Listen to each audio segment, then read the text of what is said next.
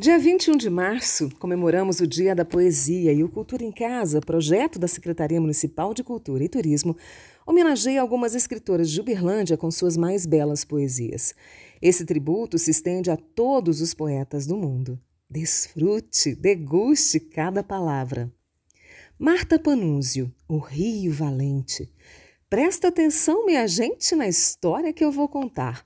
Era uma vez um rio valente que nasceu pequeno, abriu seu caminho no peito, se encheu de afluente e foi indo, meio sem jeito, mas sempre contente, rio abaixo, deslizando, pelejou tanto, tanto e morreu na praia, coitado, como por encanto.